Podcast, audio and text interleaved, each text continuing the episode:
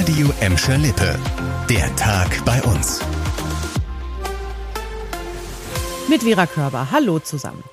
Die Nachfrage nach Corona-Impfung wird immer größer. Das liegt zum einen daran, dass sich viele Leute ihre Auffrischungsimpfung holen wollen.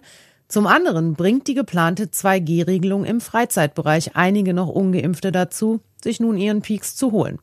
In Gelsenkirchen war der Impfbus deshalb heute und auch schon gestern so ausgelastet, dass ab dem Nachmittag klar war, jetzt werden nur noch Leute geimpft, die bis jetzt schon da sind. In Gelsenkirchen fährt deshalb der Impfbus in der nächsten Woche jeden Tag durchs Stadtgebiet. In Bottrop geht man auch noch einen Schritt weiter. Ab Dezember öffnet dort wieder das Impfzentrum am Südring. Impfwillige können sich in Zukunft ihre Erst- und Zweitimpfung dort geben lassen und auch Boosterimpfungen werden durchgeführt. Zunächst öffnet das Impfzentrum dreimal wöchentlich, immer montags, mittwochs und freitags. Um zu großen Andrang und Chaos vor der Halle zu vermeiden, rät die Stadt allen Interessierten vorab online einen Termin zu buchen. Wer spontan zum Impfzentrum kommt, der muss mit erheblichen Wartezeiten rechnen oder auch damit nach Hause geschickt zu werden. Bis zur Wiedereröffnung des Zentrums am 1. Dezember wird weiterhin montags und mittwochs in der Bottropper Dieter-Renz-Halle gegen Corona geimpft. Der Einsatz des Impfbusses am Altmarkt wird zukünftig eingestellt. Genug Corona für den Moment, machen wir mal ein bisschen Weihnachtsstimmung bei uns. Die Weihnachtsmarktsaison geht jetzt nämlich so richtig los.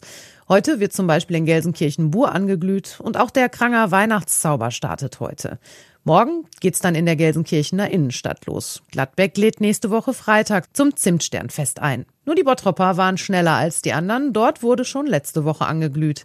Glühwein, Bratwurst und Geschenke gibt's in diesem Jahr auf den Weihnachtsmärkten allerdings auch nur unter 2G-Bedingungen. In Gelsenkirchen war das sowieso schon beschlossene Sache.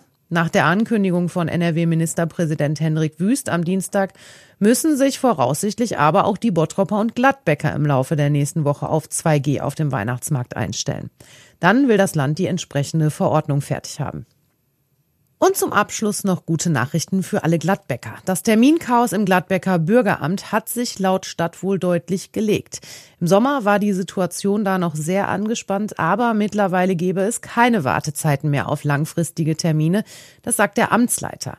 Auch Beschwerden würden kaum noch reinkommen. Bewährt habe sich vor allem der Einsatz eines Sicherheitsdienstes.